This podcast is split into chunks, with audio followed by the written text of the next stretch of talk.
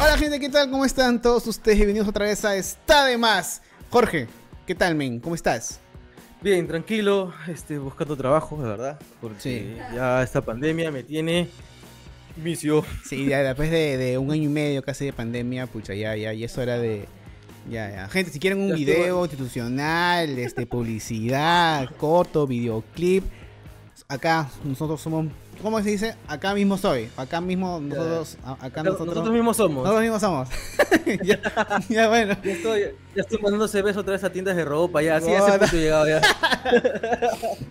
Bueno, para antes de empezar con el invitado, gente, acá está el QR de Yape, de Plin, si quieren apoyarnos, muy, pero muchas gracias. Y si no, pues dejen la publicidad correr, correr, correr, correr. Y también el botón de like, destruyanlo, saquen la mierda, háganle pedazos para que YouTube se dé cuenta de que estamos subiendo contenido y que nos recomienden. Y así estamos otra vez en el mapa, para que otra vez, este, bueno, para seguir adelante con el proyecto, pues, ¿no? Y hoy día nos acompaña un invitado muy chévere, es un comediante pe- peruano, no, perdón, es un comediante brasileño que creció en Perú. Ahorita no voy a contar su historia. Es Guille Neira, ¿cómo estás, men? ¿Qué tal? Un aplauso, por favor, en el estudio. Gracias, gracias, hermano.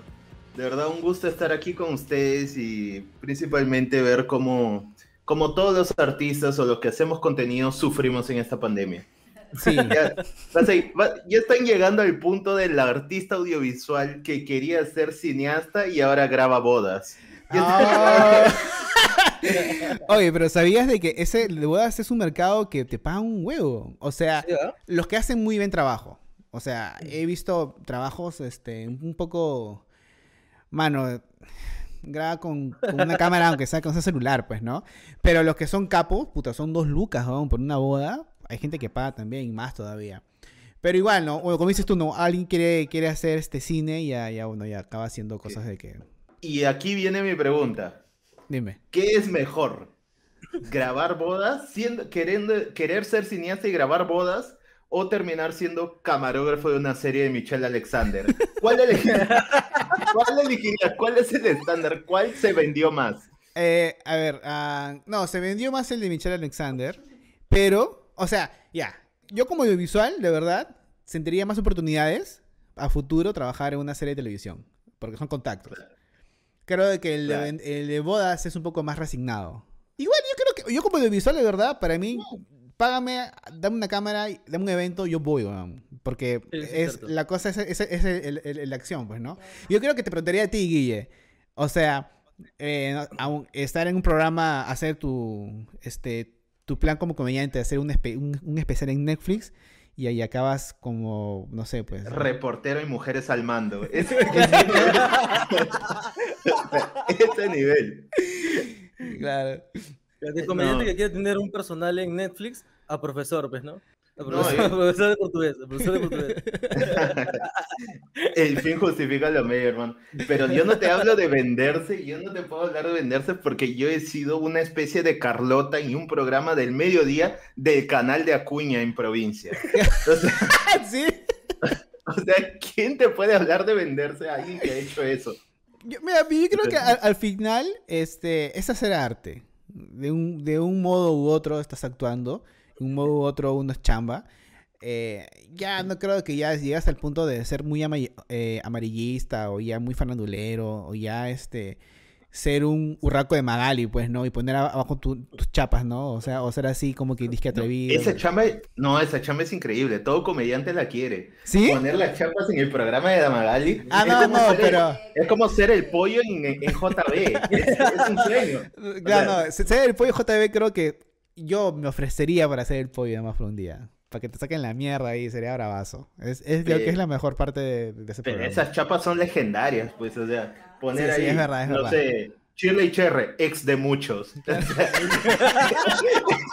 El que hacía eso era un genio, peón.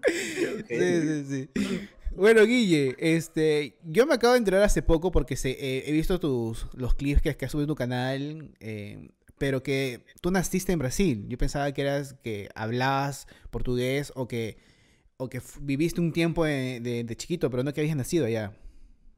No, yo soy hijo de mamá brasileña y papá peruano. Mi papá fue a chambear allá Y se estableció, hizo familia y luego volvió a chambear a Perú y ya vino con toda mi familia. O sea, yo nací en sí allá. Ah. Estuve hasta los 7, 8 años allá. Ah, o sea, tu idioma nativo fue el, el portugués. El portugués, el portugués fue el primer idioma que aprendí. Sin-. Y mi vieja es profesora, o sea, mi vieja es profesora de gramática en portugués. Ah, su madre. O sea, Oh. sí o sí ni cagando podías tenerlo como que Claro, medio y vas a cortado. aprenderlo. Claro. Siempre he tenido pizarra en mi casa, Con porque razón. mi vieja daba, Sí. daba clase particular. No es que estaba en Fusion, pues eso, eso es Claro. peor. Ya, o sea, es esa- y tú eh, ahora eh, enseñas portugués y es porque tú has estudiado, tú, tú has estudiado una carrera. es un poco... Ah, hace, hace chiste de penes en YouTube, hay que preguntar si estudió. No, es que hay que de Sí, verdad. sí he estudiado, sí he estudiado. No, lo sé. o. Es diferente, es que hay carreras alternativas, o sea, puedes estudiar actuación, que es una carrera, pero Claro. no lo consideran entre, no lo consideran entre las carreras, carreras estándar. No sé, te estaba jodiendo, ¿no? Ajá, Sino que este, he, estudia- he estudiado, no solo enseño portugués a nivel universitario, también enseño cursos de recursos humanos o emprendimiento, o sea, en sí estudié este, negocios internacionales, hice especialización y maestría en gestión del talento humano, así que Ah, sí, o sea, La mierda. Aparte de la comedia, ¿tú cómo, cómo creciste? O sea, ¿tú estudiaste un taller, has estudiado actuación, clown, como muchos comediantes? ¿O solamente has llevado talleres de, de comedia? Yo en sí soy muy stand-upero, o sea, he llevado herramientas de impro, pero no soy improvisador, porque para ser improvisador tienes que prepararte bastante, tienes que tener bastante práctica, cancha, es muchas cosas. He llevado talleres de clown, pero no me he dedicado al clown. Lo llevé como para complementar el stand-up. Y de stand-up sí he llevado talleres y otro tipo de cosas. O sea, pero en sí mi formación, la mayoría es stand-up. Claro, porque muchos comediantes, este, justo Job, eh, Brian, se meten a todo lo que más que puedan porque en realidad no hay una carrera de, stand-up comedy. O, o no sé si en, en otros países hay, pero acá en Perú hay, o sea, talleres y para mm, complementar un poco se meten un montón de cosas, actuación, este, no sé, im- impro, clown y muchos más. Job se metió en una escuela creo que de, de para ser payaso, creo que no, no. Sí, sí, Ujú. de payaso. Tiene bastante formación. Hop es uno de los que más ha estudiado. Ujú. O sea, Hop ha estudiado todo habido por haber. Es uno de los más preparados. Pero es que en, en Estados Unidos sí hay institutos, pero es de comedia. Antiguamente Pataclown era así aquí. Ah, claro. O sea, que te, les enseñaban algo de stand-up, clown, algo de impro. Era como un formador en comedia, antiguamente. O sea, de ahí salieron, por eso salió comediantes tan completos de esa escuela, o sea, desde Claro. Carlos Alcántara y toda esa gente. Pero en sí, no hay una carrera, hay talleres, pero la comedia es amplia en sí. Porque los talleres aquí te dan herramientas, te dan cosas para que comiences a hacer stand-up, Pero no hay uno que te dé todas las herramientas, porque es difícil en un mes, dos, tres que duran los talleres, Claro. dar un montón de herramientas y siempre se descubren nuevas, porque la comedia tiene dos procesos. Uno que es el formal, que es el científico, hay gente que estudia el cerebro, qué hace que reaccione el cerebro con la risa y demás, y hay otro que es empírico, que alguien crea, hace algo y luego lo teoriza. Man, ya. O sea, Y en Brasil, eh, ¿cómo, ¿cómo se maneja el negocio? O sea, ¿tú estás muy familiarizado con, con el negocio de comedia en Brasil? Sí, sí, sí, sí, es enorme. O sea, aquí siendo positivos hay que 2.000 comediantes, sí, de Ujú. stand-up, 2.000 siendo exagerados, o sea, 2.000, 2.000 y tantos. En Brasil por lo menos hay unos 60, 80 mil. También la proporción Ah, de gente es completamente distinta, pues. Claro. Pero hay clubes de comedia donde que entran 750 personas, 800. Hay comediantes de Brasil que hacen este, especiales para Netflix solo para Brasil. Man, ya. Y hay Hay- otros que hacen a nivel mundial. ¿Hay algún Dime. comediante famoso? eh, yo sé que en Brasil, obviamente, hay como 200 millones de, de personas, pero ¿hay alguien famoso internacional eh, que ha hecho eh, especiales en inglés o, o alguien conocido que yo podría, no sé, alguien como yo que sigo la comedia americana y latinoamericana, pero no brasileña? Solo uno, eh, Rafinha Bastos, que él va de Joe Rogan Experience, Mm. es conocido en Ah, Estados man, Unidos porque fue un brasileño que ya tenía, ponte, shows llenos todas las semanas, tiene más de 4 millones de seguidores, creo, en, en Instagram y dijo voy a dejar todo y me voy a Estados Unidos a hacer comedia. Y comenzó a hacer comedia en bares para 10, 15 personas. Man, ya. O sea, él con toda la plata que tenía acumulada dijo voy a seguir el sueño americano. Y este, y fue y la hizo, o sea, le va bien. Este, no es un chapel, pero ya hace shows con Joe Rogan, con este Man, el ya. pata de, de- ¿cómo se llama? Jim Gaffigan. Esa gente ya Ujú. está en otro level. Es igual, hay un peruano americano muy, muy bueno. Claro, segura.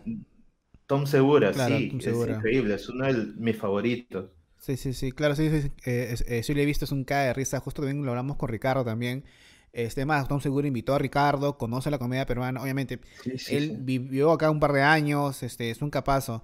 ¿Has hecho shows en, en Brasil? ¿Te has ido a hacer comedia allá?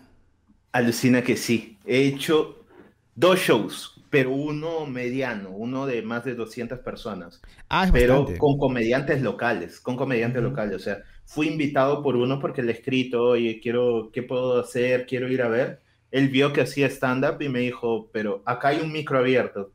Hice un micro, como que un micro abierto, me fue bien. Y porque he escrito un show para allá, o sea, hacía un chiste que me llevaba al... Era justo, terminé en el show porque un chiste mío funcionó mucho, mucho, mucho. Que era el de que yo me fui a un mall y allá lo de Real Plaza, ese tipo de, de mall, te dan internet gratis. Lo único que quieren es que te registres en una base de, us- de usuarios. Que como que des tus datos y con eso ya entras al Wi-Fi. Y no había Perú en la base de datos. Ah. Y había, y había Zimbabue. Zimbabue. Y yo decía, pues, puta, ¿cómo es posible que hay- no haya Perú y haya Zimbabue? Si Zimbabue ni existe, weón. O sea, como que, puta, había Narnia y no había, y no había Perú. O sea, puta, Atlan podía tener internet y yo no. O sea, me el pincho. Y, y he hecho, y el chiste era sobre eso. Y luego que yo hablaba de Paolo Guerrero, Ujú. y terminaba, de, ¿y de dónde es Paolo? De Perú. Ah, que está cerca Zimbabue. Ese era el cierre del chiste. Y reventaba después de toda una construcción anterior. Y eso hizo que me lleven al otro show y fue increíble, pues porque funcionó bien. Man. Y lo gracioso fue que mi texto seguro, acá unos dos, tres chistes, era, tuve que hacer como 20 minutos. Dos, tres chistes que había hecho aquí, que me funcionaban aquí segurísimo, allá no funcionaron, que fueron unos 5 minutos. Y los Ah, 15 sí. que he escrito para allá, Ajá. funcionaron, porque el código fue escrito con el pensamiento allá, el código de humor allá, que es la comparación Perú, Brasil, este... Ujú. Eh, ahorita que dices código de humor de allá, ¿cuál es el- la diferencia de- del código de humor peruano del de Brasil? Brasil hay cierta, este, es un poco más ácido. Aquí, por ejemplo, me identifico mucho con el humor negro y porque hago muchos chistes de humor negro, me encanta. Para allá es algo mucho más rutinario. Mis chistes de humor negro acá, que son, que muchas veces me denuncian la cuenta y huevadas así. Ya. Es increíble la vez de que me denuncian, me bajan videos. Allá es un chiste normal. Ah, man, ya. allá hay- son mucho más agresivos con, con el humor, es un humor más golpeado y otra es que este, es un timing diferente, la forma de hacer el, el stand-up es, es un poco distinta. Ujú. Es un, ponte, si tú ves stand-up de Argentina o del mismo Colombia, Colombia son muy rápidos. Claro. Su texto es muy, muy rápido, hablan muy rápido y su timing es diferente. Es igual que tú ves comediantes co- eh, venezolanos, aquí he visto varios, que les, les costó adaptarse mucho porque ellos hablan muy rápido y golpean el punch y siguen muy rápido y es como que estuvieran corriendo todo el tiempo. La gente aquí no te entiende. Allá, allá no, aquí es más pausado, más analítico, por ahí. Alguien con mucha energía mm, expresa energía, pero no corre. En. Brasil, ponte, es un- la forma de hablar es distinta y hace que sea un poco más cantado, que Mm. tengas que hacer el golpe de, de humor de otra manera, en otro ritmo. Por eso, o sea, Pero, cada país, dime, Pero tú, tú, antes de, o sea, ¿qué tan cerca has estado de Brasil cuando, cuando te viniste acá a Perú? Este, eh, ¿ibas seguido en las redes sociales? ¿Ves mucha televisión de allá? Eh, ¿cómo es que te has familiarizado tanto con el humor y con todo el estilo de vida?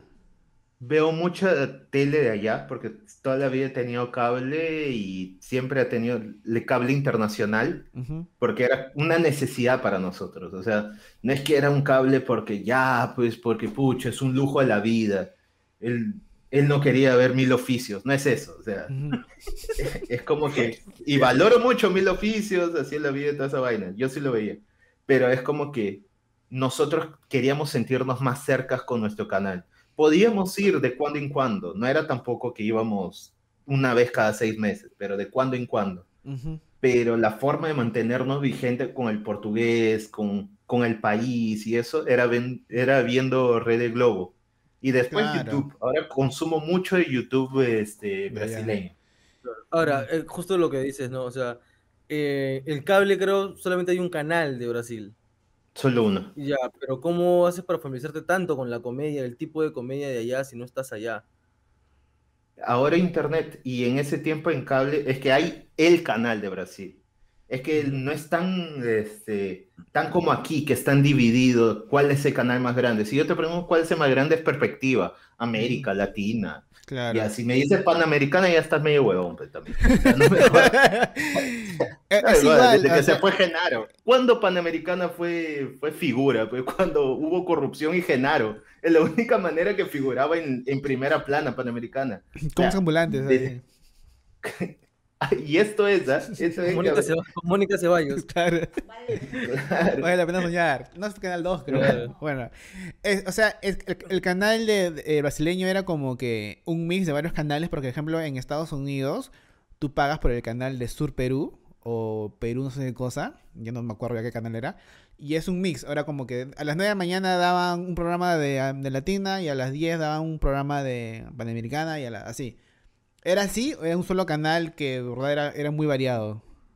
Es que el canal que había aquí es la red de Globo. La red de Globo es enorme, pues. O sea, Ah, es enorme, enorme. O sea, ¿has visto las novelas brasileñas? La gran mayoría son de red de Globo. O sea, y Eh, esas yo me quedé- novelas- Yo, yo me Yo me quedé... en la presencia de Y Anita. también.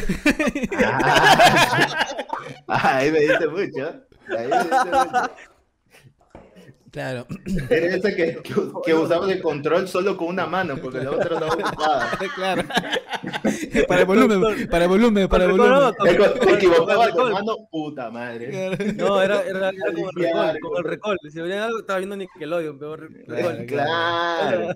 Ese botón milenario. Claro, ese que te- ese te, ese que, te salvaba cuando te salvaba cuando veías Da Phil Song a las 12 de la noche. A la mierda. Claro que sí. Cuando ve- veías, cuando veías este, Wild Dawn, cuando salía la chica- Claro. Que no te, te interesaba cualquier cosa o nada. La cultura de ese lugar. Solo quería ver cuando se iban de fiesta y sacudían las tetas. Nada más. Que veías. ¿Qué pasa? Bueno, esos tiempos, ¿no? Cuando yo... ¿Cuándo fue? ¿Qué año fue eso? La de Anita. Puta, yo era muy chivolo. 2001. 2000, por ahí. 2001. 2000. 2000, por ahí. 99 entre do- 99 Claro. y 2001. Bueno, solo mi generación y la nuestra se puede acordar la presencia de Anita. Si eres de... Si has nacido en el... do- no sé, en el 98... En realidad se va a acordar la presencia de Anita y de todo lo que hemos nombrado ahorita. Sí. Claro que sí. Y si tú eres un chivolo, un pajerito vintage, puedes buscarlo. Claro. Porque es un pajero que le gusta lo antiguo. Claro, Pero lo que- mientras ese que, ponía el canal 69 y lo veía así. claro. Y veías, ¡Una teta! ¡Yes! ¡No! ¡Una teta! ¡Una teta! Sí. Que, que te palteabas cuando tú estabas en pleno y te das cuenta que lo que estaban grabando era el hombre. Y tú, Sí. puta, entrabas, Claro. entrabas en dudas. Claro. Bueno, ya, No, entonces. pero y- Te decía, ponte lo de la Globo. Ujú, Esos son ciudades que se construyen dentro de, del complejo de Projac, que llaman. Ya. que es, construyen una ciudad ficticia. O sea, Hablas. ese nivel socioeconómico, o sea, ese Ah, nivel de poder que construyen ciudades, construyen las casas por dentro, todo, o sea, muchas, pocas de las tomas son externas. Manja. La mayoría son ciudades construidas dentro de ahí. Producen O sea- películas, todo. Tienen radio, este, productores cine, pro- tienen un periódico, tienen este, negocios alternos. O sea, está entre los 10 canales más grandes del mundo. O sea, o sea, este, al fondo del sitio es una mierda costado de lo que hacen ellos. Claro. Un- Pero sí, dos hicieron casas, nomás dos- dos casas, nomás a pendejo. Hicieron una, encima una media, pues, felizmente, porque era parte de, de la historia, porque si no, ¿eh? Y hicieron que una jata sea de una familia pobre para no tener que acabar de construir. Claro. Dice, Pero que las dos sean ricas. No, no, no hay presupuesto. Uno tiene que ser pobre. Dice así. Claro. Puta, ¿con qué vamos a tarrajear la otra, Sí, claro. Que sea parte del guion. Ya, ya está bien, está bien. Ya, Guille, en- y entonces, eh, ¿cómo así eh, nace la. O sea, ¿con quién haces taller de comedia? ¿En Lima y en Trujillo? ¿Cómo? cómo, cómo, cómo- Fue, el primero fue en Trujillo, pero an- yo comienzo a hacer stand-up de manera empírica. O sea, sin taller, sin nada. Ah. No había stand-up en Trujillo, no había y, era, y en Lima había un toque. Había solo la movida del Club de la Comedia. Comenzaba Lima Comedy de Jaime Herrera y estaba también este, en esa época comenzando Perú Punch, que pasaron de Factor X a Perú Punch. Entonces yo comienzo en Trujillo básicamente solo a intentar hacer algo de comedia hasta que comienza un grupo de comedia de acá, que tres chicos traen a Walter Chuyo a hacer un, un taller. O sea, traen a, a Chuyo, yo lle- llevo el taller con Chuyo, él me dice, oye, te puede ir muy bien porque en la muestra de taller me va bien y yo sigo, pero cuando comienzo a crecer de verdad y aprendo un culo, el- es en mi primer año, poco después este, hago un show acá en Trujillo que vino Guille Castañeda y Ricardo Mendoza, Richavo. Mm. Ah, ¿los dos juntos fueron? Los dos, la productora trajo a los dos. Ah, ok. Ah, o sea, una productora de acá trajo a los dos. Y eh, puchas, o sea, los dos me han aconsejado un montón y principalmente Richavo. O sea, Richavo ahí, bajo las alas de papá Richavo, comienza a crecer. O sea, él se volvió mi mentor, me ayudó, ahora es nivel familia en confianza. O sea, pero él ahí en ese momento me dijo, eh, cualquier cosa, avísame, Guille igual. Fue tu Ferrando, dices. Fue mi Ferrando, pero sin tocamiento. Lanzando acusaciones- Lanzando acusaciones por la hueva. Por la hueva, lanzando. puta, ya gratis, Gente, es broma, es broma, hermano. No denuncien el video de está de más. Puta, por la hueva, eso de gratis. Sí, de gratis. Como Bill Cosby está ese don. No. Armando escándalo por gusto. acá. Sí, sí. Ahora mañana en diario, ¿no? Comediante peruano acusa. Pues sí, fue tocado, sí fue tocado de niño. Tráigame un niño de Trujillo. Sí, sí, sí. Y lo peor es que a mí me confunde, pero. Pater, pater, sin esmero acusa a Ferrando de, de ¿Por qué siempre hago este tipo de cosas? Porque siempre termino mal. Voy a otros canales a hacer huevadas. Es- La- Pero te decía, o sea, Ujú. la cuestión es que él comienza a darme pautas, a enseñarme, a a decirme, oye, haz esto, haz lo otro, y luego yo me lo cruzo en Arequipa, porque yo me voy por un evento de emprendimiento allá, y está Richavo, y le escribo, oh, Richavo, este, estoy en Arequipa para ir a ver tu show, y él me dijo, haz cinco minutos si quieres. Porque Ah, yo le digo, sí. este, como, quiero ver tu show, pero si, pero si hay la posibilidad de presentarme, dime, pues. Y él me dijo, a cinco minutos si quieres. Y yo llego al show allá y me va muy bien. Me va muy bien porque uso de todo el texto que tenía, ponte 30 minutos, uso los cinco mejores minutos y me va muy bien. Justo nos presentamos Norca y yo al comienzo. Y este, yo me bajo al escenario porque había ido, salido después de Norca y Norca me dice, muy bien, ¿eh? Richavo habló muy bien de ti. Yo anda, así emocionado porque yo veía a Richavo pues Claro. en, en YouTube y demás. Y ahí, eh, pues, desde ahí en adelante comencé a, a chambear con él y, y desde abajo, pues nosotros, desde lo que hacen los esclavos ahora y menos hacíamos, pues cargábamos silla, puerta, todo.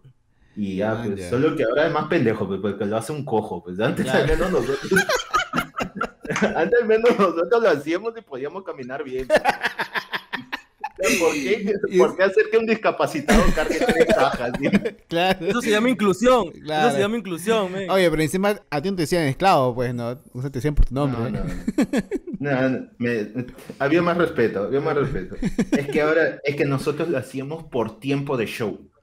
O sea, nosotros hacíamos todo eso antes de cargar cajas, de ayudar en producción, estar en puerta, entradas, para poder presentarnos. Claro. Ahora ellos tienen pago, así que ellos merecen todo el maltrato y ya tienen derecho de... De hecho, que lo maltratan, que los insultan. y que- ya tienen pago y derechos. Y aparte los ayudan a impulsarse en sus redes, así que merecen todo el maltrato. Este, y, ya, ¿y cómo conoces? O sea, tú conoces a toda la gente de Peru Punch por, por Ricardo. O sea, a Brian Steven y a toda la. Eh, a Jorge, a, a todos. Hay una historia interesante con el señor Brian Steven, que una vez yo fui al centro Victoria, no mentira, este, acá lanzando datos, pero bueno, ¿no? O sea, estoy golpeando e inventando historias acá. No, pero la verdad, así, cuando- la primera vez que yo voy a Lima hacer stand-up, ¿cómo comienza todo? En un evento universitario acá de mi universidad, que no diré el nombre porque no promocionaré esos hijos de perro, este, la cosa es que yo voy a ese evento universitario y se presenta Jaime Herrera, que es un comediante, este, es que es muy conocido en la escena nacional entre estandaperos, y él habla sobre el stand-up. Y él cuenta sobre hoy, este, esto, yo antes era gerente de tal, tal cosa, nivel alto, pero dejé todo porque quise hacer comedia y abrí una empresa de comedia y de consultoría empresarial con comedia, etcétera. Y yo me, me acerqué a él, el edecán de... Yo era edecán de un conferencista brasileño, porque mi univers- yo pagué mi entrada a ese evento, justo yo era Missy en esa parte, o sea, en mi universidad yo me pagaba las cosas. Así que yo fui edecán de un conferencista brasileño y su traductor a cambio de, este, de estar en el evento. Pero el Perdón, perdón, perdón, sorry, sorry que te corte y perdona mi ignorancia, que es un edecán. Es el acompañante de un conferencista, es el que encargaba, es como el asistente del conferencista en los días que está en el evento. Ujú. Ah, ya, ok, ok. Así que yo era como que el asistente de ese conferencista brasileño, pero él se va y veo que el asistente de Jaime no fue, porque era un desgraciado que jamás apareció, Ah, que se inscribió y no fue. La cuestión es que yo escuché que él hacía stand-up y yo ya veía stand-up porque mi papá ya me había dejado ese legado, porque mi papá estudió en Estados Unidos, vivió en Brasil, entonces él ya conocía stand-up y veía. Y yo dije, ah, bacán, él hace esto, que es tan chévere, que mi papá me mostraba de chivolo. Entonces este, yo me acerco a él y yo le pregunto, ¿qué se necesita para hacer stand-up? Y él me dice, cualquiera puede hacer stand-up. Y yo digo, bacán, yo soy un cualquiera. O sea, yo puedo hacerlo. Así que él fue genial conmigo, me habló, me contó todo un montón de cosas y me dijo como que si vas a Lima, búscame, yo te voy a ayudar, te voy a dar algunas pautas para que comiences. Y yo al mes busqué una excusa y me fui a Lima. Y allá en Lima yo lo busqué a Jaime, lo llamé todo y él me dijo, ya chévere, me llevó a un ensayo de su show, que en ese tiempo era Mujeres al borde de, al borde del ataque de risa, algo así.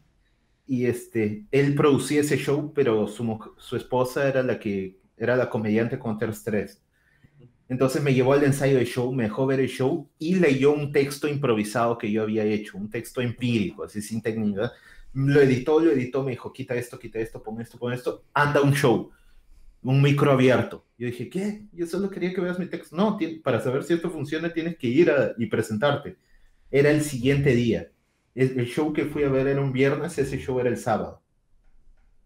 Y era en el antiguo Irish Pub, en el que quedaba en la calle Shell todavía. Claro. ¿Está en Shell o en Berlín? En- en- En Shell, el antiguo, el primero que hubo. Ah, ok. Luego cambió a, a Berlín. Pero el primero que hubo era en Shell y era un 2 de mayo. ¿Por qué me acuerdo tanto de esto? Porque era el día de la pelea de Mayweather con Pacquiao. No, sí, o sea, o sea, has empezado recién. O sea, profesionalmente, entre comillas, así de dedicarme a stand-up, cinco años. Pero eso fue como que un año antes de eso.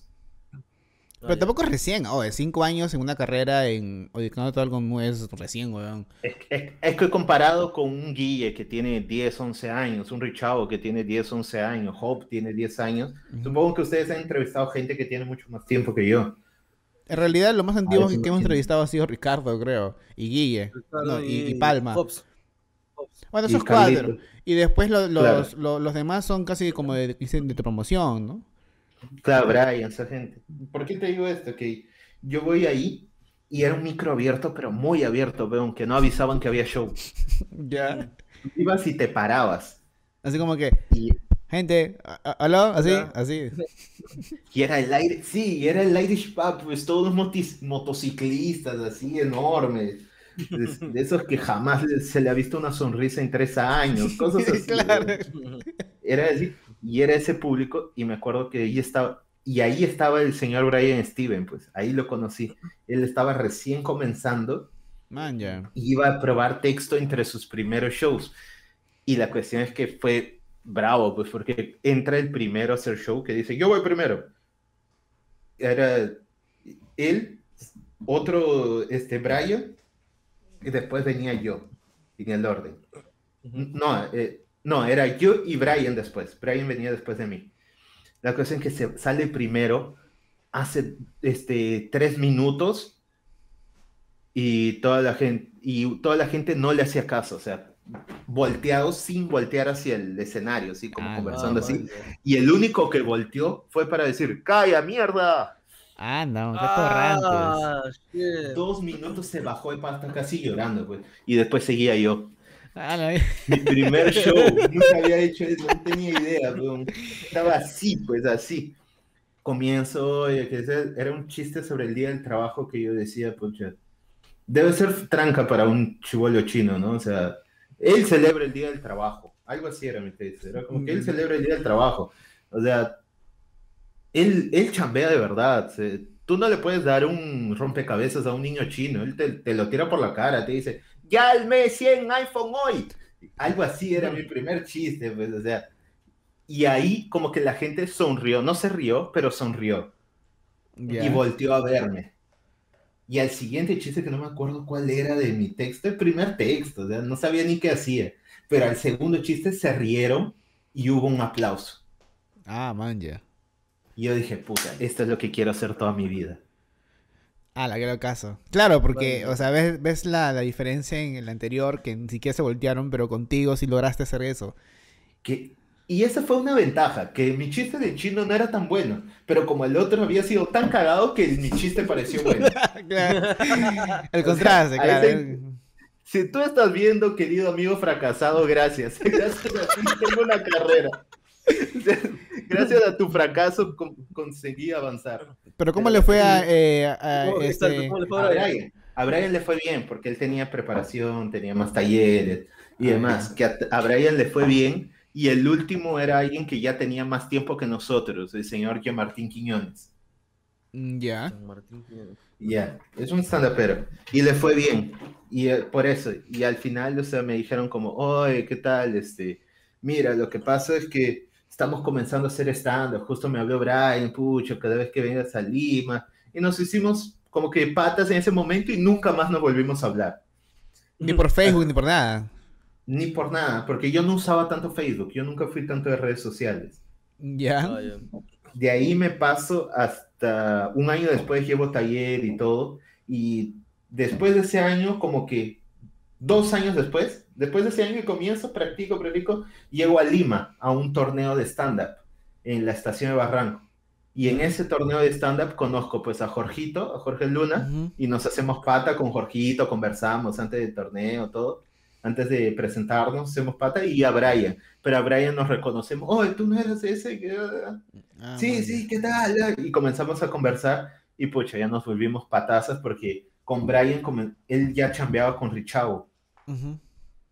Y yo me lo cruzo luego que meses antes yo me había cruzado a Richavo, con ahí, a partir de ahí comienzo a trabajar más seguido con Richavo y comienzo a viajar con Brian, con Norca, Mm. porque éramos los que teloneábamos a Richavo y apoyábamos. Bueno, Entonces ahí, ahí nos hacemos patazos con Brian. Después del torneo sigo en contacto con Jorge y nos hacemos amigos y de ahí en adelante. Pero tú, es- este, eh, ¿desde cuándo te dedicas eh, solo la comedia? ¿Hay algún punto o siempre has estado con algo acostado haciendo otras cosas? La mayoría de tiempo he tenido algo de costado porque ahora enseño portugués por pandemia, la verdad. Me gusta, pero no es mi pasión. Ujú. Porque, pero me rinde un poco más por mi currículum. O sea, por mi experiencia laboral, me rinde un poco más el portugués y me ayuda a tener más este, tranquilidad. pero llegó un punto antes que yo chambeaba para poder hacer stand-up. Mm, Pero llegó un punto que yo hacía stand-up para chambear casi, porque me mantenía más con stand-up y ganaba más en stand-up que con la chamba. ujú. Ahí es cuando dejo más la chamba y comienzo a dedicarme más al stand-up. Y solo hacía consultorías de cuando en cuando, conferencias de recursos humanos o emprendimiento. Porque el stand-up me rendía mucho más. En un show se puede, o sea, aquí revelando así abiertamente, antes de pandemia y todo esto, en un show podía ganarte un sueldo normal. En un show bien hecho. Ujú. Claro que hay todo un detrás de escritura, producción y que tú comiences a vender y toda la Claro. inversión que tienes en publicidad, pero podíamos sacar tranquilamente eso, lo de una chamba tradicional normal, podías sacar un show, solo que en pandemia toca reinventarse y todo eso, por eso Claro, varios tuvimos que volver a hacer otras cosas que ya no hacíamos. sí. pues. Pero te llegó a ti la depresión, así como a mucha gente, de o no. La abstinencia de shows es impresionante cómo te golpearon. O sea, si tú amas de verdad esto, más allá del dinero, el presentarte, el público, la sensación y esa experiencia, no es igual por Zoom. O sea, te anestesia el Zoom, tienes el feedback de la gente, pero no es igual. bro. O sea, necesitas el show de ese. Yo era un comediante muy de escenario, no era de hacer tanto contenido para redes. Mi contenido de redes eran mis shows cortados en clips Porque no me gustaba tanto hacer contenido, o sea, no le encontraba tanto el gusto hasta entrar en pandemia y pensar, ¿y ahora qué hago? Claro. Pero tú, al hacer tu, tu programa de tu podcast o, o, este, tus videos, ¿sentiste de que era como otra vez regresar un poco a, a la práctica de hacer comedia? Era lo más cercano que, que has hecho. Es que tiene, es en sí no es lo mismo, pero es producir algo y ver el feedback de la gente. Y esa es igual interacción con público. Ustedes deben saberlo. O sea, es bacán cuando tú ves que la gente se cae de risa con el video. o- Claro. Hasta en cierto punto los haters son un indicador de, de, este, de interacción y de que la gente está pendiente de, de Sí, ti. claro. O sea, Claro, igual, claro, o sea, en el tema de ustedes comediantes, que por ejemplo tú subes un video y, y la risa no es así, tienes que esperar que el video suba, editarlo, y después ves los jajajajas escrito, que es muy, obviamente, nada comparado con una risa o con alguien, eh, puta, se cae de risa y que tú veas y que tú interactúes y que tengas como, vamos con Norca, ese timing de esperar de que ellos se calmen porque fue muy caer tu chiste, toda esa va no hay, pues. O sea, e- eso No. creo que es un 5%, no sé cuánto le pondrías tú de, de, de- de esta interacción, de que te ves que a la gente le gustó tu video, pues. Es desesperante, ¿no? O sea, eso es un toque desesperante. Y más aún cómo se saca de contexto y cómo hay gente idiota en el mundo. Me he dado cuenta de en redes sociales que hay mucho imbécil en el mundo. Es increíble la cantidad de imbéciles. Yo no pensaba que era tanta así. O sea, hay mucho tarado por ahí. Por ejemplo, hice un chiste en, en TikTok, un chiste idiota de, de adolescente, porque yo soy bien maduro por eso. Ponte, hubo el debate en Chota, ¿sí o no? Claro. Entre- Yo dije, pucha, me decepciona un toque que Castillo no haya, no haya hecho juegos de palabras con su ciudad, como espero que te haya gustado mi chota, este, bienvenida a mi chota, este, esta es mi chota para ustedes. O sea, la gente solo porque dije Castillo, ni siquiera ataqué su plan de gobierno, su campaña, ¿no? solo porque dije Castillo, me cayó un culo de hate en diferentes lados. Páginas de memes publicaron ese video en otros lados y la gente, eso es chiste, ah, que, que habla de Castillo. Y es como que, brother, no estoy atacando a nadie, solo usé el contexto para generar un, un chiste idiota. Me puedes decir inmaduro, todo lo que tú quieras, ya no me da risa esos, esos chistes de chivolos. Te entiendo porque no todos somos así de, de pucha, de seguir viendo el bananero. Claro. Yo todavía lo sigo en Instagram, es un grande. Yo creo que, muy aparte de ofenderse por si dices o no el nombre, ¿por qué tú ya lo defiendes? O sea, hay bastante gente que defiende al huevón. No, no, no, o sea, son gente, son gente bien... puedes, defender tu, puedes defender tu ideología, pero ¿qué tiene que ver tu ideología dentro de ese contexto? O O sea, es- solo por decir una palabra ya está. Claro, ellos escuchan Castillo y después bla, bla, bla, bla, y ya. Claro. Es- es- puta. Es que te- a mí me verdad se me desespera porque cuando, justo le comenté también a Ricardo de que me desespera cuando un comediante tiene que explicarle, a ver gente, mira, este es un chiste y, y explicar el chiste como que puta. A veces es necesario por, por el bien de tu carrera, pero en- ahí es como que, puta, weón. No voy a explicar el chiste porque es como que, expli- Explicas el chiste- explicas el chiste y ya pierde la gracia. Es sí. como que se vuelve. Ah, de verdad es desesperante, como que. put- Es igual, yo hice dos videos: consejos para sobrevivir al gobierno de Keiko y consejos para sobrevivir al gobierno de Castillo. Que yo decía en el de Castillo, este, anda trabajando en una chacra porque cuando venga la reforma agraria, este, la tierra es de quien la trabaja y, y así. ¿Ya? Me fui, te quedas con una chacra de, del grupo Gloria, algo así era. Y en el de Keiko era como, ten lista tu ropa de marcha porque en cualquier momento ella toma el poder y pucha, te vas a demorar en elegir tu outfit. Era algo así. Idiota. Ujú. Y en un video me dijeron, comunista, rojo, terruco. En el otro video, este, Fujitroll, Fujimorista, odias al país. Es como que, y es un, dos videos que publiqué en un lapso de media hora de diferencia. O sea, o sea, pasé de, de comunista a Fujitroll en media hora. Y la gente no entiende que golpeamos a todos lados. Para mí el trabajo de comediante es golpear a todos lados. Su postura y la postura del otro. Porque Pero- él debe hacer humor con todo. Pero tú cuando te das cuenta de, de- de esa realidad del internet, o sea, hace tiempo ya o reciente, porque ahora por pandemia te has metido más al internet y esas cosas. Es que, es que antes mi hate era muy, muy o por algo que dije y que yo entiendo. Hay hate que yo entiendo y apoyo de mi hate. Porque, puya, yo hago chiste de... Hago un, tengo un chiste en mi show de stand-up que es sobre gente con retraso mental. Sí, sí, sí lo he escuchado. Y es como que te entiendo. O sea, entiendo el hate, entiendo que una persona con retraso mental vaya y me comente. "Ah, No me entiendo. entiendo que vaya y me comente, oye, tengo un familiar así, lo que tú dices. Entiendo. Entiendo porque no todos lo van a tomar a chiste. No todos- Igual no es la intención, o sea, ponte, yo tengo chistes de cáncer y mi viejo murió de cáncer. No significa que yo le reste importancia. Claro. Simplemente que yo veo que para mí el humor negro es reírte de lo que antes te hacía llorar. De todo se puede reír uno. No significa que seas insensible a. Claro. O sea, yo tengo muchos chistes de pobreza, pues no significa que yo ande por la calle pateando pobres. O sea, Claro. es eso. Claro, este, debe ser divertido, ¿no? este, hay un chiste de, de Louis C.K. que cuenta de que si su, si su, que su esposa le dice, oye, la, la bebé de dos años te va a matar porque no estás disfrazado de tal. Y él dice, tiene dos años, le puedo sacar la mierda, yo puedo me- me- pegarle a muchos niños de dos años, patearse y patear por todos lados. Y la gente, puta, se- o sea, lo, lo toma mal, pero obviamente es un chiste, pues. Pero el hecho Claro. de... Y eso que es un chiste suave, ah, o sea, no, no es tan, pero hay chistes que son demasiado negros y son bien fuertes. Por Claro que sí. por ejemplo, yo tengo entendido, este, Guille, que tú no puedes ver un enano. No, a mí me divierte mucho, me divierte mucho, ¿no? Yo tengo muchos chistes de enanos y me río mucho, o sea. Alucina que después de- hay un hablando verdad que Jorge y Ricardo cuentan una historia sobre mí y, y un enano Un enano, sí, creo que sí. que está limpiando un parabrisas, que Ya. estábamos con Richao en el centro de Lima, no me acuerdo dónde era, que, que yo le digo, pucha, el día está aburrido, necesita- necesitamos algo para divertirnos, algo que nos haga reír, y volteamos y hay un enano pues, que, que eligió la profesión equivocada. O sea, ¿Por qué quieres limpiar parabrisas siendo enano? Pues? O sea, puedes limpiar las luces, el parachoques, no sé, el aro de carro.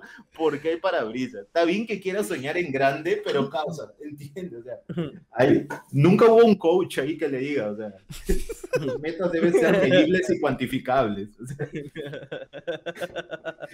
y, la, y la cuestión es que, y por ese, por esa historia, al día me llegan unos 10 videos de enanos. O sea, la gente me manda al, inbox videos de enanos por doquier. Y me etiquetan y me envían todos los días. O sea, no hay un día que no me lleguen por lo menos unos 5 videos de enanos haciendo cosas. Ay, pero qué chévere. Es una muestra bastante paja de tus seguidores, pues, ¿no? Que Y ven algo- bastante perturbante, pero... Que cae de risa. Ya, eh, ¿tú has vivido en Lima algún tiempo? ¿Has vivido o siempre has estado en ida y vuelta entre, no sé, pues en Trujillo, Lima? ¿Ha habido una época que vivido en Lima? De chibolito, cuando recién llegué de Brasil, viví en Lima tres años. Pero en sí, el 2019, a partir de julio, agosto, hasta noviembre, diciembre podría contar, pero en diciembre fuimos de gira con Hablando Huevadas, con el show de Hablando Huevadas 2.0, que tenía mucho más de stand-up. Fuimos pues con Brian, Jorge, Ricardo y hacíamos show.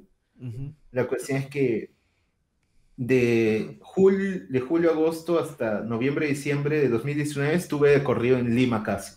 Iba los fines de semana a Trujillo a ver a familia. Todos los fines de semana viajaba, pero estaba cuatro o cinco días chambeando allá entre hacer shows y también atrás, en Hablando Huevadas. Ah, O sea, man, ma- el- en la parte de creatividad. O sea, Hablando Huevadas es improvisado, pero muchos segmentos y cosas son creadas. O sea, no es que ellos en el momento se pongan a decir, ya, a ver, hoy día, ya, vamos a ver si hacemos un ritmo o, oye, ¿qué se te antoja ahora? No. O sea, la respue- muchas de las respuestas, mucho del contenido de conversado es creado, e- es Claro. este, improvisado, pero los segmentos, las ideas de los Las temas pautas. de ritmo a las eh, tiene como cierta pauta en ese tipo de cosas Ujú. por un seguimiento, porque ustedes ven ahora los shows privados tienen mucha más producción, o sea, Claro. tienen este, una serie, canción, los brosters, que los brosters también son escritos. O sea, hay una reunión de creatividad en que nos ponemos a, a crearles todos los, los ataques, entre comillas, de los brosters. No es que en el momento se piense, Claro, sino que todo eso está ver. estructurado y escrito. Y, El sea, contenido de la conversación de Jorge Ricardo sí siempre es improvisado. Claro, o sea, tú, tú hasta ahora sigues trabajando con ellos en, en- en Sí, en sí. producción. Ah, maña, Sí, sí. paja. Pero tú ahorita estás en Trujillo o estás acá en Lima. Trujillo. Trujillo. Vine por pandemia y yo me quedé. Y el- Mm. mi idea es que cuando se normalice, se tranquilice y que ya se pueda hacer shows, voy a Lima. Mm, Ok. ok. Mañana va a salir un, un post seguro. ahí. Eh, comediante revela secretos y hablando huevadas. claro. No, Sí, pero todo es lo fake. dicho abiertamente. No, sí, claro. O sea, Na- nada es improvisado. Nada es improvisado. Todo lo... acá están cambiando todo. ¿no? Así, el creador No de Hue- invento huevadas. El verdadero creador de Hablando Huevadas. ¿no? Guillermo. Sí. No, es que la gente tiene la, la- cuando se dice que es un podcast, una improvisación oral, el contenido de la improvisación es, es de momento, es improvisado, Claro. de Jorge Ricardo. La conversación, los chistes, pero los segmentos y todos son planificados. Y no solo yo, o sea, yo soy parte de ese equipo. Gerardo aporta mucho. Gerardo el esclavo, Claro. Gerardo Manuel, Ujú. él aporta mucho, los otros chicos también. Sí. Bastante de, de brosters, eso lo escribe entre Gerardo, Mario, el mismo Jorge, Ricardo, estoy yo. Es todo un equipo que se lanzan un montón de ideas y entre esas se va seleccionando y dando forma. Claro, Pero igual, es en, porque Ricardo nos contó. Ricardo nos contó también de que lo- los esclavos y hay un equipo atrás de que también los ayuda con las pautas. Si no han visto la parte de Ricardo, pues vean acá, voy a dejar la, la tarjeta de... Puedan ir el video de Ricardo, hay dos partes, hemos hablado con eso, son dos horas con, con, con Ricardo, es un programón, así que vayan a verlo. Y no, sí, claro, obviamente que hay un equipo de por medio, le hablamos y siempre decimos, gente, eh, hacer un programa, así ustedes vean de que es una cámara web, eh, o no sé, o como, como esta cámara, o cualquier programa que ustedes vean, siempre hay una pauta, siempre una chamba antes y después. No es que se graba y se sube. Y mucha gente que no soy visual, pues, ¿no? No soy visual y no, no trabaja en producción, pero hay todo un trabajo de por medio y a veces puede Ricardo y Jorge sean dos personas y los esclavos que son como cinco, pero atrás de ellos también no es que no es que ellos hacen todas las luces y hacen todo, o sea, hay, gen- hay un equipo de promedio, todo proyecto es un equipo y un trabajo de promedio antes y después de- de- del show donde ustedes ven. Claro, está Y aquí aparte- eh, escribiendo los chistes. Hay- Hay cosas que escriben. Es que siempre tuvimos ese proceso, la gente no entiende el proceso de stand-up, que no es sencillo que uno le escribe al otro, sino que es un proceso de co-creación. Muchos de los textos de stand-up míos fue en co-creación con Ricardo, conversando y que él me dé su perspectiva, panchando juntos y anotando. Claro. Es igual en hablando huevadas, o sea, Ujú. Ricardo confía, Ricardo Jorge confía mucho en mí desde la perspectiva de escribir porque es mi fuerte. O sea, lo mío es, me encanta escribir y busco técnicas, pautas y formas de escribir. Y este, tenemos ese proceso de co-creación, de reunirnos, de conversar o de que ellos me digan, mira, tienes estos temas, ¿qué harías tú? Y co-crear juntos lo que va. Claro, Igual con Gerardo. Claro, porque un comediante, hasta el más famoso, hasta, hasta el mismo Dave Chappelle, que es uno de los más famosos del mundo en la comedia, él tiene, tiene su equipo y tiene, no sé si tenía dos que, que eran guionistas que también les ayudan a hacer los chistes. Todo comediante que llega a un punto de que ya necesita asistentes, necesita... Obviamente cuando uno, uno empieza, uno solo hace, pero siempre pide apoyo a sus mentores o a alguien de que los ayudó al inicio y se van ayudando. O sea, no es de que... Muy pocas personas creo que un comediante escribe solo, lo, estudia solo y se va al escenario solo. O sea, siempre tiene que probar material y pedirle opiniones a otros. Incluso yo tengo un grupo de gente en la que me apoyo y converso y, y discuto lo que escribo. Ponte, hay un pata con, la que- con el que yo tengo un podcast, se llama Teorías de la Nada, todos los martes a las 10 de la noche. Acá hago mi chévere, sin, No, sí. sin ningún permiso. sí. Este, pero los martes, Yoshio, yo hablo con él, con mi productor de acá de Trujillo, que es familia, uno de mis mejores amigos. Eric, también, porque él entiende bastante comedia. Este, tengo otro amigo, Roberto, Roberto Icochea, que converso con él por, por WhatsApp constantemente.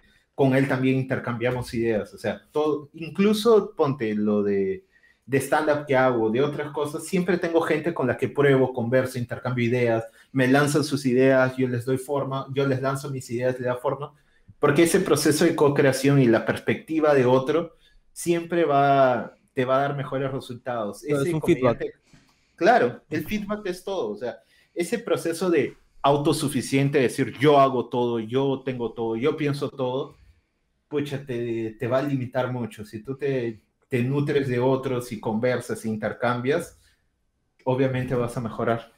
Claro, y eso es en todo sentido de la palabra, no, no solo en la comedia, sino en cualquier rubro, en cualquier cosa. Siempre tienes que compartir tus conocimientos. y Si alguien te pide, pues conversar y intercambiar. intercambio de ideas, conocimientos y todo eso es una ayuda y un crecimiento de cada uno en, en todo aspecto, de en todo sentido de la palabra, o sea, en todo. Bueno, qué chévere, qué chévere que conozcamos un poco más atrás de lo que te dedicas, muy aparte de estar en el escenario, sino también ayudas a como es como eh, es como guionista, escritor, porque cómo es lo que sería Yo lo llamaría creativo, porque creativo. muy poco se guioniza en sí. O sea, muy poco se hace en sí como al pie de la letra y ellos hacen porque es como, como ellos mismos dicen muchas veces, como que no necesitamos guionistas porque tenemos talento. Y es, y es así, o sea, Pero a ellos, claro, porque mi eh, trabajo es, es lanzar setups. La comedia se divide en setup, punch, premisa, golpe, humor. Mi Ujú. trabajo muchas veces es lanzarle la premisa y ellos mismos son y, y le dan duro a la idea y termina siendo cosas muy chéveres. Claro, eh, en inglés se llama los, los writers, que es, eh, si traduces, Cre- es escritor o guionista. Entonces, pero en español, como quien dice, la verdadera frase sería creativo. creativo. Aunque sí guionizo algunas cosas, pero cuando no es con ellos, ¿me entiendes? O sea, a veces ellos tienen intervención externa de terceros o de gente que no está obligada a panchar. Ujú. Ujú. Y, pero yo creo panches y cosas para que ellos puedan participar sin quedar mal. Porque es como que yo te pongo a ti en una ronda de ritmo a gogo de hablando huevadas. Ujú. Tú vas a tener una idea, pero pucha, esa presión de qué respondo para que esté al mismo nivel de la respuesta de Jorge, de Ricardo, Ujú. de Gerardo, porque ahí la mayoría son comediantes, Mario, Gerardo, Joseph, tienen, o sea, Joseph y Gerardo principalmente tienen formación estándar. Mario es muy bueno en esas cosas porque ha vivido siempre en un ambiente de comedia y ha aprendido y ha llevado cosas para aprender. Y ponte, ese contexto hace que esos chicos, el mismo capitán ahora, el último que ha llegado, ha llevado Claro. talleres y ha mejorado bastante Ah, para que bueno, tú no tengas para que tú no tengas esa presión cuando tú vas allá y quieres participar yo creo esas cosas para que tú las tengas a la mano y, y puedas responder. Ponte hace poco hubo algo con la banda del chino creo. Y habían sí. cosas para que puedan participar los influencers lo de la banda del chino y demás. Eso lo hemos guionizado entre algunas personas para que ellos no estén en nada de porque en sí tú Claro. puedes lanzar y normalmente en un ambiente de confianza la vas a hacer chévere pero esa presión de estar con comediantes y tener que responder igual de gracioso para no, entre comillas, cagarla, hace que es mejor que nosotros te tengamos algo a la mano hecho para que tú Claro. sepas qué responder. Pues qué paja, qué paja que, que hagan todo eso. y al final se nota, se nota que hay una producción. Y así. Ahora, también ot- otra parte es que también es chévere que la gente no se dé cuenta. Que también es un plus todavía. O sea, alguien que, que, que es audiovisual y que trabaja en producción dice qué paja porque se ve que es bien producido. Y la gente de que no sabe dice qué paja, todos son cara de risa y nadie se da cuenta. Entonces, creo que ahí es como que ahí. Depende cómo tú lo veas, ¿no? Yo lo veo como un plus, obviamente. Es, es que es- esa es la idea, o sea, Ujú. la idea es que Hablando Huevadas tiene ambos. Tiene mucha producción, cosas bien pauteadas en los shows y demás, pero tiene otras cosas que son completamente improvisadas.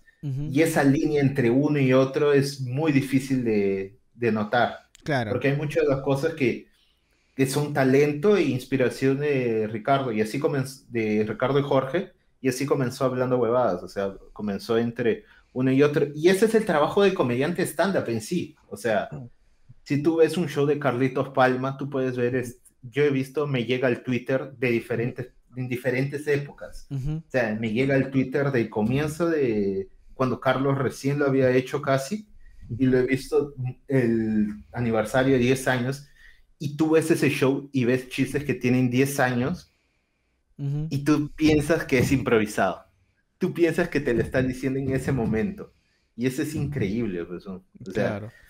Por ejemplo, pero eh, todos tienen un estilo. Yo cuando escucho al- a, Guille y a Palma, tienen un, tienen un estilo bien, bien showman. No sé, eso es lo que yo percibo. O yo creo que yo le daría ese, esa definición, bien showman, porque los dos están, creo que también es los dos están en radio, el uno a- actor, el otro es polizonte, está en televisión, siempre han estado en los medios y tienen un diferente eh, approach a la, a la audiencia que, no sé, eh, comparando con un, un, este, stand-upero como Toby o como eh, hasta Mateo o no sé, creo que es diferente, pero creo que siento, siento yo de que Carlos y, eh, y Guille tienen un diferente estilo, que se, se ve bien marcado comparado.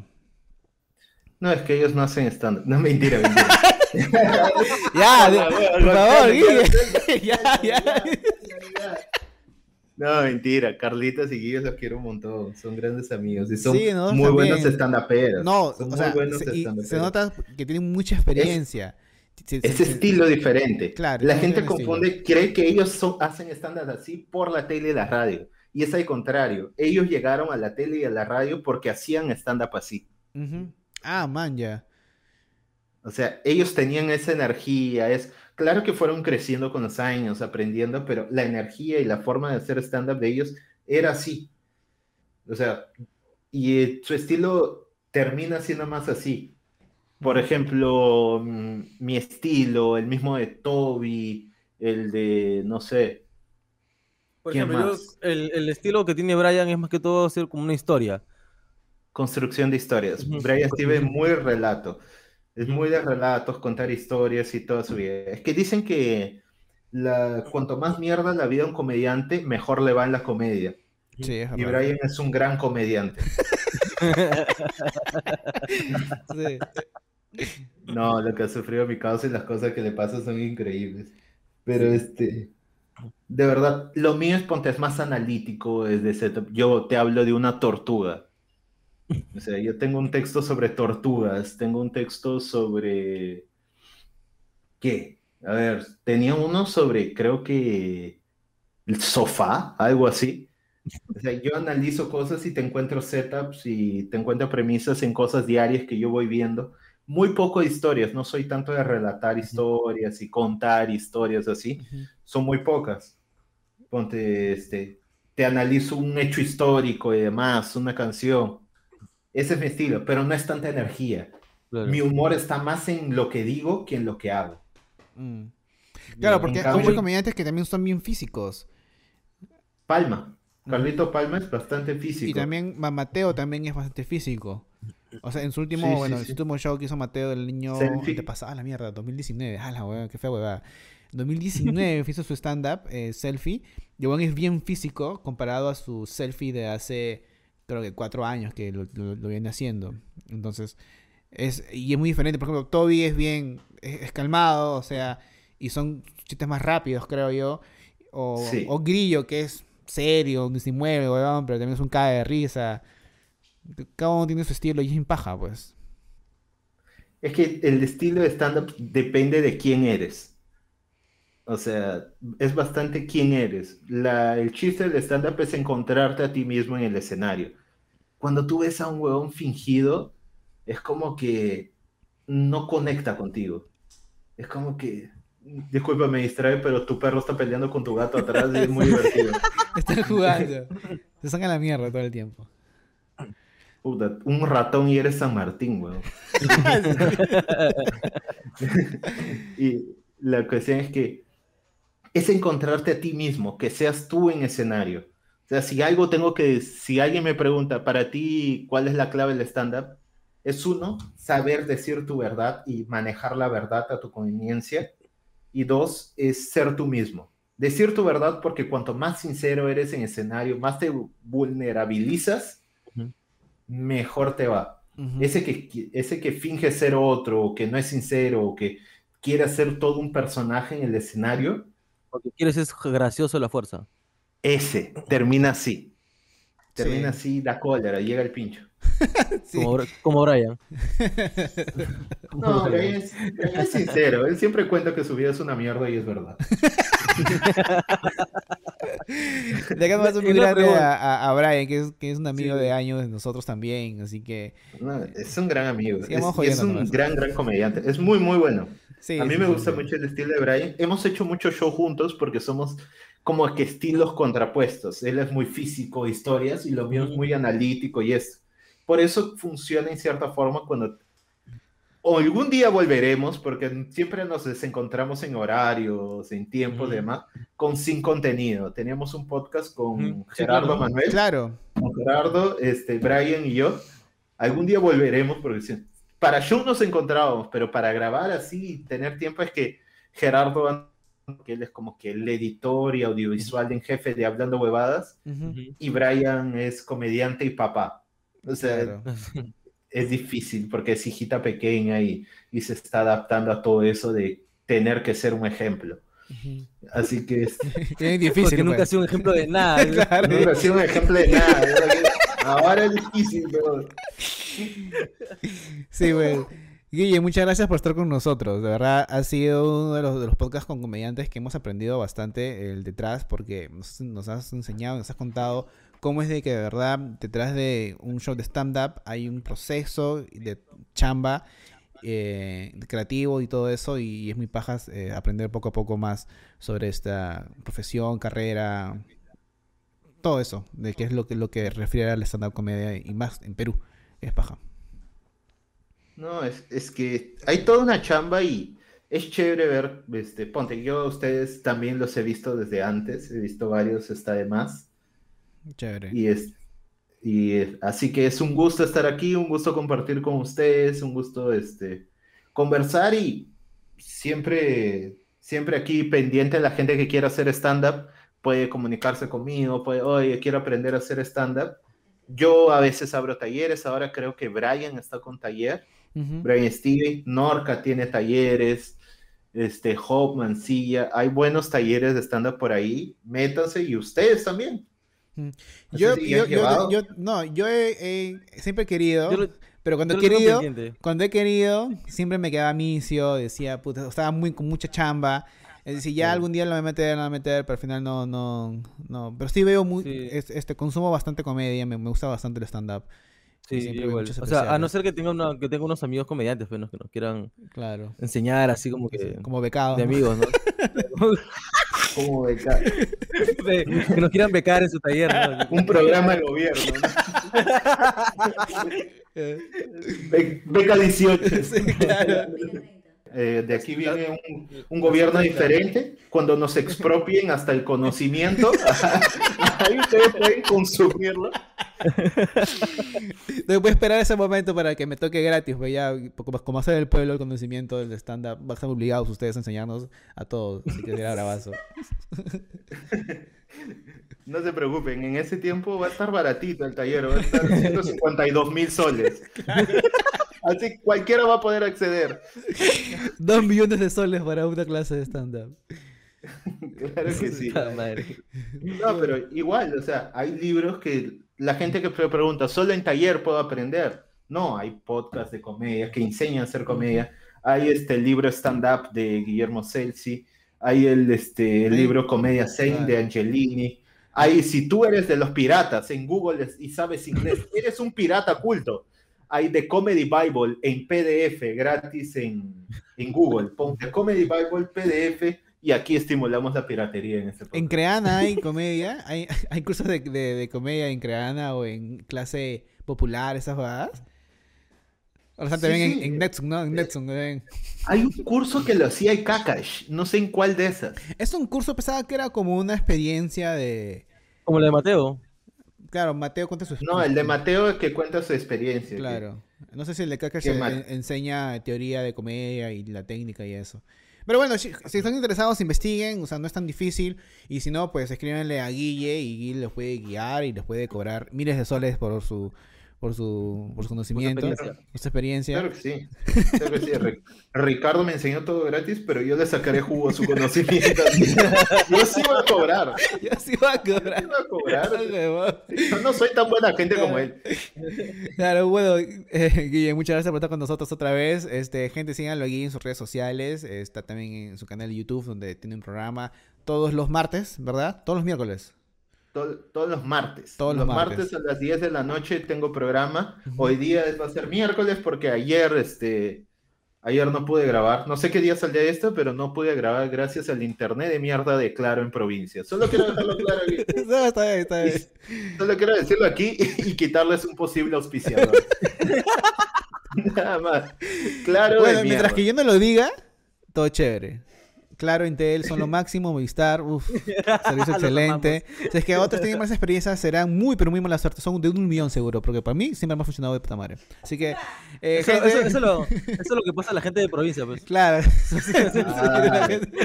Ah, Por tu culpa votan por Castillo, Claro, pero- porque tú eres de los limeños que no se olvida, pero Yo también voy a votar por Castillo para que tu curso sea gratuito. Bueno, gente, no olviden de probar. Acá está el QR de Yape, de Plin. Y bueno, esperemos su apoyo para poder comprar la pizarrita a Dixie, que es la que está en producción ahorita. Y, y cuidando de que todo salga bien. yo le, do- yo le dono mi pizarra, le mando. Uy. Pero tú pagas el envío, güey, porque yo tengo plata. Lo único que tiene dos metros, van a ser dos personas así cargando. Vas a tener que contratar dos puntas más solo para cargar la pizarra. Claro. Bueno, gente, nos vemos hasta la próxima. Eh, no olviden de que seguir la publicidad. Síganlo, síganlo ahí. No, no corten la publicidad. Son un par de segundos. Es como ver televisión. Simple. No sé.